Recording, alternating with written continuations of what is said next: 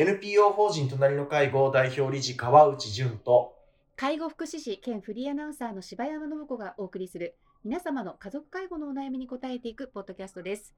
6月5日放送の隣の介護のラジオです。今月も川内さんよろしくお願いします。はい、お願いします。はい、あの今日収録日が、えー5月今日22日なんですが、今朝ねラジオでご出演されたということで MBS ラジオの番組拝聴しましたけれども、お疲れ様でした。ズーム出演されたんですよね。あ、はい、ありがとうございます。そうですね。あの、朝のはい。番組だったので、ええうまくね、それこそ声がちゃんと出るかどうか、どうかなうんうんと、はい、思ったんですけど、上泉雄一さんという、まあ、アナウンサーの方がされている、ええなっていう番組はい。なんですよね。はい。もうでも、どう、どうですかね。私はこれ、あの、出演のご依頼いただいた時から思ったんですけど、この、お大阪の方々の、こう、テン、テンションというか、勢いに私がどれだけ、こう、ついていかれるかなって思ってたんですけど、うん。いや、なんか、思った以上にこう、私が話しやすいように、いろんなことを、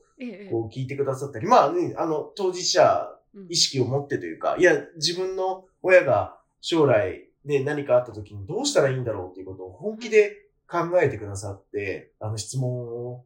投げていただいたので、うん。なんかこう、私としては、なんかこう、えーある意味、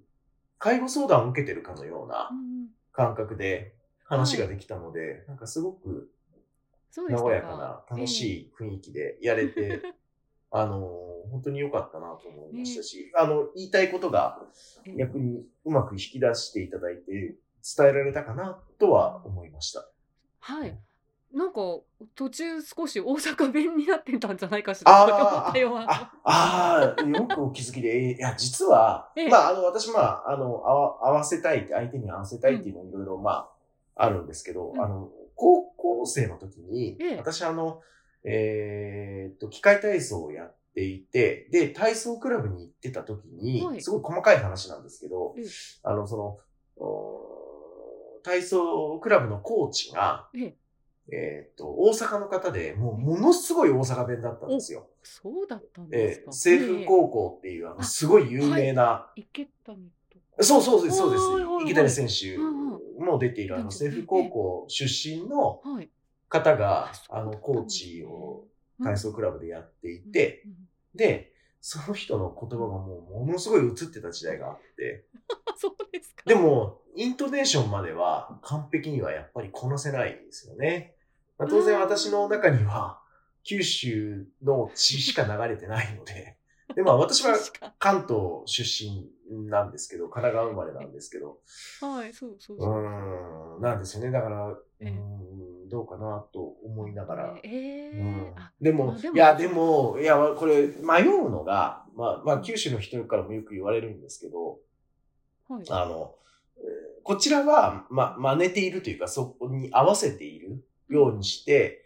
えー半分大阪弁で喋ってる気分でいたりするんですけどう、んうん。向こうの人からすると、いやそれはうん。気持ち悪いからやめてくれって言われるんですよね。でこれ完全に見抜かれてるんだろうなと思うので、だ今日大丈夫だったかなって改めて、えええ中途半端なうんうん。あの関西弁だったら、もうなんか気色悪いからやめてくれって言われそうな気がするんですよね。で、だから、あの、いとこたちからも、九州に住んでるいとこたちからも、それなりに熊本弁で喋ってるつもりでいてもう、んもう下手くそすぎるって言われていて。まあやっぱりネイティブから言わせるといや、まあそりゃそうですよそりゃそうね。ですよね。そりゃそうなんですけど、うん。うん、でも、なんか東京弁は格好つけてて格好悪いって言われるのもあるので。もありながら、あどうすじゃありゃいいのどうじゃあどうすりゃいいんだって思うんですけど、まあなんかそうらしいですよ。へー。うん。まあでもそこも含めてあのコミュニケーションになってるっていうか、まあ、今日はその聞いてた感じは、はい。その自然にでねやっぱり。大丈夫でしたかね。ええ。うん。あーもう話が熱が入ってるんだなって感じで聞いてましたけど。あいや、それは、あの、熱っぽく喋ることができたのはもう、うん。あの、うまく引き出してくださったおかげだったので、ですよね。へー。まあ本当に、本当に、あの、ありがたい機会いただいたなと思いました。いや、はい本当ですね。で結構ね、やっぱりまた、あの、新しいタイプのリスナーの方にもね、聞いていただけたら、私さっき YouTube で、あの、はい。み見たんで、見たというか聞いたら、もうね、結構700回ぐらい、5 600回か、うん、はいあの、入ってたので、あ、また、ありがたいいろんなですね方に聞いていただけるといいですよね。そうですね。ええあのーまあね、今日話したテーマうん、も、やっぱりこう、親が元気なうちから私たち一人一人が何ができるんだろうっていうことを、こう、話したつもりでいるので、あのーぜひね、はい。いまた機会があれば、そういう話もここでもしていきたいし、まあ、あの、皆さんの中でも、ええ。お MBS ラジオおの YouTube を検索していただいたら、出てきますので、はい。はい。またそれはね、お時間あれば聞いていただいたらいいんじゃないかなと思いました。はい。ホはいームページの方でもね、あの、発信されているあので、そうですねはい。はい。はい、うちのホームページ見たら、そうですね、えわかりますね。はい、はい。ぜひですね、はいありがとうございます。ということで、あの今回のテーマなんですけれども、ちょっとやっぱりまたね、今あの再三ここでもあのお話ししてきた8050問題うん今あの引き寄せたようなこうまたちょっと悲しいニュースをお伝えすることになります。えーはい。共同通信のあの取材でですね、えー去年の4月下旬大阪市に住む90歳の女性が自宅で息を引き取った、えーということでしたけども死因が、はい。まあ投資で駆けつけた警察は同居していた62歳の息子を保護責任者遺棄の罪で逮捕しました。うん母ちゃんごめん冷たかっただろう寒かっただろうというねこのタイトルうん見出しがついています。はい。あの本当に今こういったね弟があのまた起きてしまったのかっていう非常にあのあの長いあの記事ですけれども痛ましい、うんあの内容です。まあ、あの裁判官裁判長がですね、まあ、あの最後のところで、えーまあ、最後に言いたいことはっていうふうにあの、うん息子さんにねあ投げかけるところではそのまあ兄ちゃん母ちゃんと別れる機会をなくしてごめん。母ちゃんごめんなさい。辛い思いをさせてごめんなさい。冷たかっただろう、うん。寒かっただろう。ごめんなさいっていうね、まあそれでそこのおえつがだけが響いたというようなことでこの息子さんがまあその50歳ぐらいからお母さんとあの2人暮らしを始められていてで、まあ、ご自身のまあ体調もちょっとなかなか優れないあの病気などがちで、まあ、あの引きこもったような生活になっていたっていうところでは本当にあの、まあ、またこう見えない都会の片隅でっていうねあのことになってしまったわけですけれども、ですね。はい。はい、どんなふうにこれは。そうですね。まあ、まあ、このね、ラジオでもこういったニュース何度か取り上げているわけなんですけど、まあ、あの、ね、詳しくは、またあの、このニュースのリンクは、ね、このラジオのおリンクとともに、皆さんにアクセスできるようにしておきますので、そちら見ていただくのが、はい。あの、この、ななんていうんですかね、えっ、と、加害をされてしまったこの息子さんの心情の流れっていうのは、まあそこで詳しくはい。見ていただけるかなとは思うんですけど、まあまあ、まあ、まずは、やっぱりこう、こういう状況に追い込まれていくと、もうその、当事者たちは、外に SOS を出す、その力が失われていくんですよね。どうしても、もうどうしてもこの、し仕方のないいい流れにどんどんどんどんなっていくうんので、うんやっぱり重要なことは、まあ、周囲がどうお声かけできるのかということだと思うんです。だから、その自分の兄弟とか、うん、親戚とか、うん、うんまたは、もしかしたら近所っていうこともあるかもしれませんね。はいえーまあ、こういった状況が、このニュースの状況がありそうだとか、うん、もっと言うとその、うん、献身的にひたすら介護をしているご家庭があるとか、なんかそういったことが、うん、見え隠れしたときに、なんだろう、その、え、偉いとか、優しいねとか、というだけで、その、うん、終わらせてほしくないっていうことだと思うんです。うん、だから、その裏にいろんなことが潜んでる可能性があって、えもしかしたら、こういった事件に至る可能性があるかもしれないっていうようなことを想像していただくといいなと思うんです。で、やはり匿名でも構わないから、地域包括支援センターに電話で、いや、実は何丁目の何番地の何々さんのご自宅で、夜中になると、とても、うん聞くに耐えない声が聞こえてくることがあるんです。とか、例えばですけどね。なんか、そんなことを、こう、伝えてくださると、もしかしたら防げた可能性があると思うんです。で、う一つはやっぱりこういう事件から私たちが受け取っていかなきゃいけないのは、その献身的に介護する親孝行をしてあげるみたいなこととかの先には、まあ、その思いの結果、こういったことが起きる可能性もあるんだというのを、やっぱりこう私たちがこう自分事として知っておくっていうのも大事だと思うんですよね。だから、この悲しい事件から、やっぱりこう私たちは、まあ、ちょっとこう上からのような言い方だったら申し訳ないんですけど、学んでいくというか、やっぱりこう大事なメッセージを受け取っていくというのが大事かなと思うので、で、まあ、この息子さんの気持ちの動きを、この記事から見ていただくと、どこも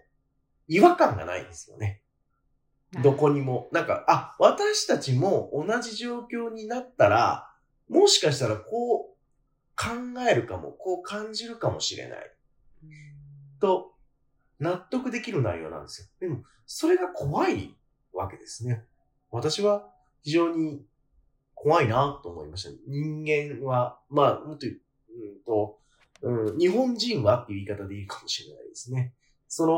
の感覚の中に、介護を家庭で抱え込むことを美徳としたり、なんか辛いことを耐え抜くことに、その何かゴールを求めていたりとか、する感覚が、まあ多分日本人ならなんとなく持ってると思うんですけど、そうですね。まあそうですうん例えばね、やっぱりそうですね。あの母親がそのうん。恥ずかしいところを息子にだって見られないはずだとかね、いう言はい葉があったり、そうですね。まああのどこかにこ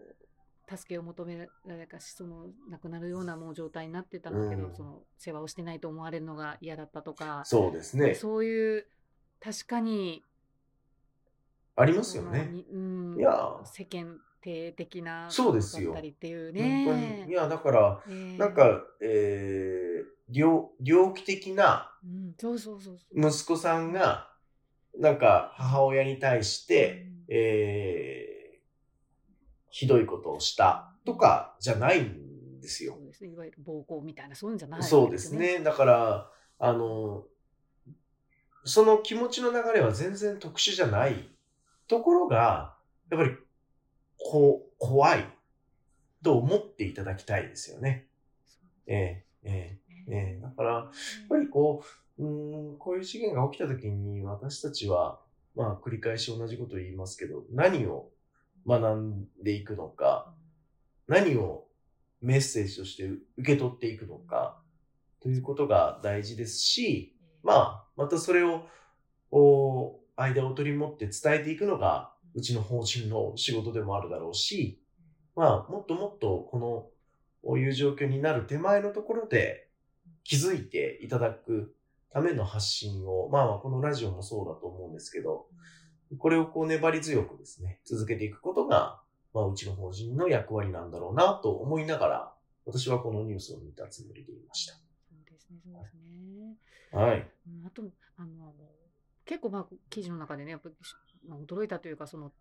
2月23日に行政にね、こう、あの、助けを求めようと思って行った、その日が、えー令和の天皇誕生日だっていうことを知らなかったっていうね、あことも書かれていーて、そうですそれね。ほどまでにこう孤独を、うんか孤独になるとその引きこもりということでね今問題化されてることですけれどもここまでかとやっぱ思ったところもあったんですよね。うーんまあそうですよね。まあこう社会からうんこう切り離されてしまう。で、やっぱりこう、ななんていうんですかね。私たちでこう、うん競争社会の中で、こう、生き残っていく。うんといったときに、この、そこからドロップアウトした瞬間に、なんかこう、一気に切り離されるような社会にもしかしたら生きてるのかもしれないですよね。だから、ちょっと何か起きちゃうと、もう、なんだろう。本当に世の中のいろんなところからついていけなくなってしまっていく。で、また、でも、ついていけない人たちを、こう、サポートするような、または、その、この本当に一部の人たちだけを相手にした社会制度に、どっかなってないかな、というような振り返りは、うんもしかしたら、今の話からすると、うん、大事なメッセージのうちの一つなんだろうな、とは思いましたかね。あーだからやっぱり寛容じゃないですよね。そうなんですよね。きっと。うんそういう資源にねやっぱりアクセスするの力すら多分なくなって。ね残されてないねうん。という。ねそうなんですよいくらね。こう何か届けようとしててやっぱキャッチできる方っていうのはやっぱそれなりにやっぱり社会性のあるというかねそうですね。えーまあ、つながってそうですねい。られるとここまでやっぱ切れてしまったらどうしたら本当に、ねえ。本当ですね。ええだからっ、ていうのが。なんかうんやっぱり、その、どうかな。まあ、これ、いろんな議論あると思うんですけど、まあ、当然、今言われている、その、まあ、ある市区町村は、えーある地域の高齢者は一定の年齢以上、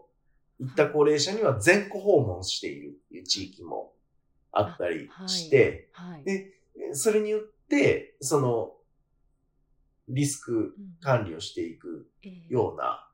なんかそんな支援をしていると地域もあったりもして、まあ、こういう、まあ、いわゆるそのアウトリーチとかとはいい。うふうに、こちらから出張って支援を届けていくっていうようなこともうん必要なんだけれども、でも、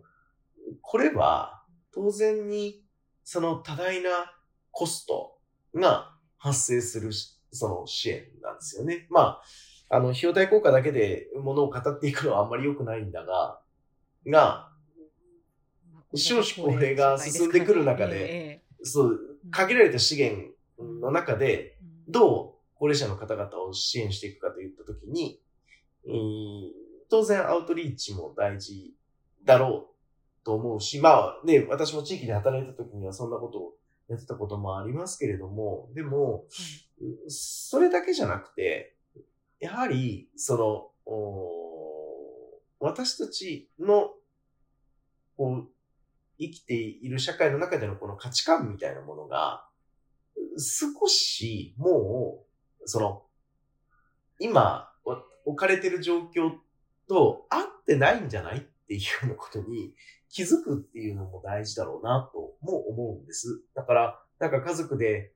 介護することが優しさや親孝行を表現するときの行動ええっていう価値観が私たちにはきっとあるんだと思うんですけど、もう合わないんじゃないかな？っていうのにそ、うですね。まあ世帯構造一つとってももうそうなってますからね。そうなんですよ。だからなんかもっとうん、周りが、うん。きだからこそ気づけることも、そういう価値基準を持っていたら、まあ、つまり家族で頑張って介護していることは、むしろそれは大きなリスクなんじゃないかっていうことを価値観として持っていたら、うん防げることもたくさんあるんだろうな、とも思うので、そうんはい。うんですね。はいまあ、いろいろ考えさせられる内容ですし、まあ、やっぱりこう、うんここからうん何を受け取るかそっていうことが、本当の意味でのゆ、まあ、社会の豊かさなんじゃないかなと私は思いました。はい、本当ですね。はいはい。はい。ありがとうございました。はい。ありがとうございました。皆様の家族介護に関するお悩みを募集しております。ラジオネーム、年齢、性別、家族介護のお悩みを、ラジオアットマーク、老人介護 .com までお送りください。